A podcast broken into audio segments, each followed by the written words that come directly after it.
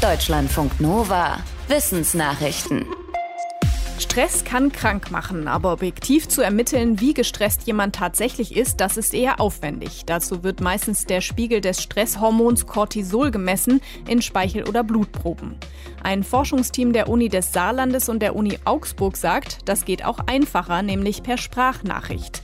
Frühere Studien haben schon gezeigt, dass sich Stress auch beim Sprechen mehr merkbar machen kann. Die Forschenden haben rund 100 Berufstätige täglich von ihrem Arbeitsalltag berichten lassen, jeden Abend per Sprachnachricht.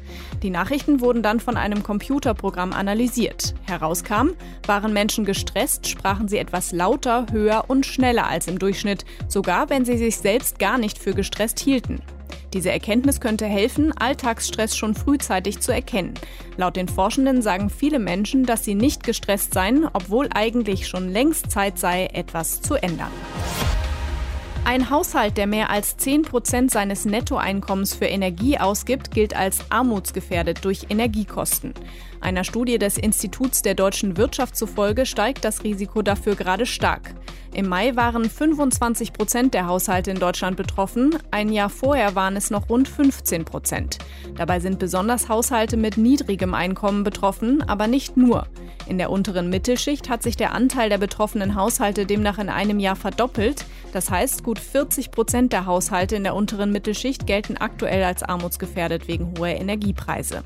Das IW fordert gezielte Hilfe für Haushalte, die knapp oberhalb der Grundsicherungsgrenze liegen, also zum Beispiel kein Hartz IV beziehen.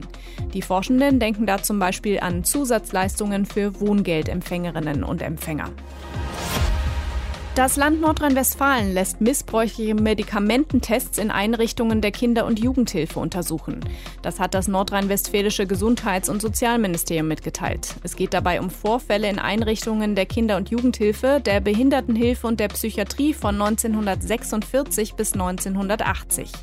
Die Studie soll Hintergründe und Ausmaß der Medikamententests an Kindern und Jugendlichen in nordrhein-westfälischen Heimen aufdecken.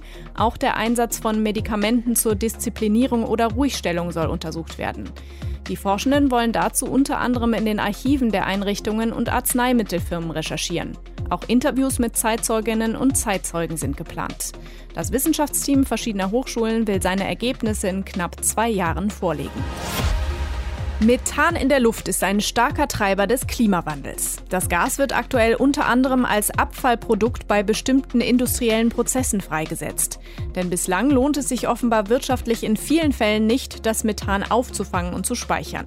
Das könnte eine neue Erfindung ändern, die ein internationales Forschungsteam in der Fachzeitschrift Nature Materials vorstellt. Wenn das Abgas Methan in Wasser geleitet wird, kann mithilfe eines neuen Katalysators aus dem Methan Methanol gemacht werden, ein praktischer Ausgangsstoff unter anderem für die Kunststoffindustrie. Das Besondere an der Entwicklung, die Umwandlung findet unter normalem Luftdruck und bei Raumtemperatur statt. Das macht die Nutzung der Methangase nach Aussage der Forschenden billiger und könnte in Zukunft helfen, dass weniger von dem Treibhausgas in der Luft landet. Mit fast 6000 verschiedenen bekannten Mineralien ist die Erde was ganz Besonderes, denn so eine Vielfalt ist von keinem anderen Planeten im Sonnensystem bekannt. Und damit nicht genug, ein und dasselbe Mineral kann auf ganz unterschiedliche Art gebildet werden, das berichten zwei Forschende aus den USA. Sie haben zum ersten Mal systematisch untersucht, wie, wann und wo Mineralien auf der Erde entstehen. Für ein Viertel der Mineralien gibt es laut den Forschenden mindestens zwei Entstehungswege. Spitzenreiter ist das Pyrit, das auf 21 verschiedene Arten gebildet werden kann. Insgesamt haben die Forschenden 57 Grundrezepte entdeckt, wie Mineralien entstehen, die meisten unter Einfluss von Wasser. Und die Hälfte bildet sich biologisch, zum Beispiel manche Minerale in Knochen oder im Kot von Vögeln. Einige Mineralien entstehen auch durch den direkten Einfluss des Menschen. Im Bergbau bilden sich zum Beispiel bestimmte Stoffe an den Wänden von Minen.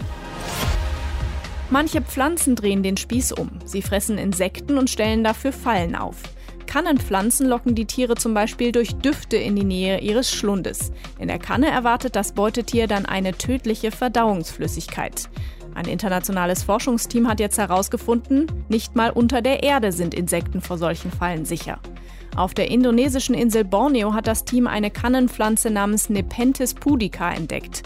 Diese Art bildet unter der Erde bis zu 11 cm lange Kannen mit Deckel aus. In diesen Fallen landen unter anderem Ameisen, Käfer und Milben. Insekten zu verdauen hilft den Pflanzen, ihren Bedarf an Nährelementen wie Stickstoff und Phosphor zu decken. Vor allem in kargen Lebensräumen ist diese Strategie hilfreich. Deutschlandfunk Nova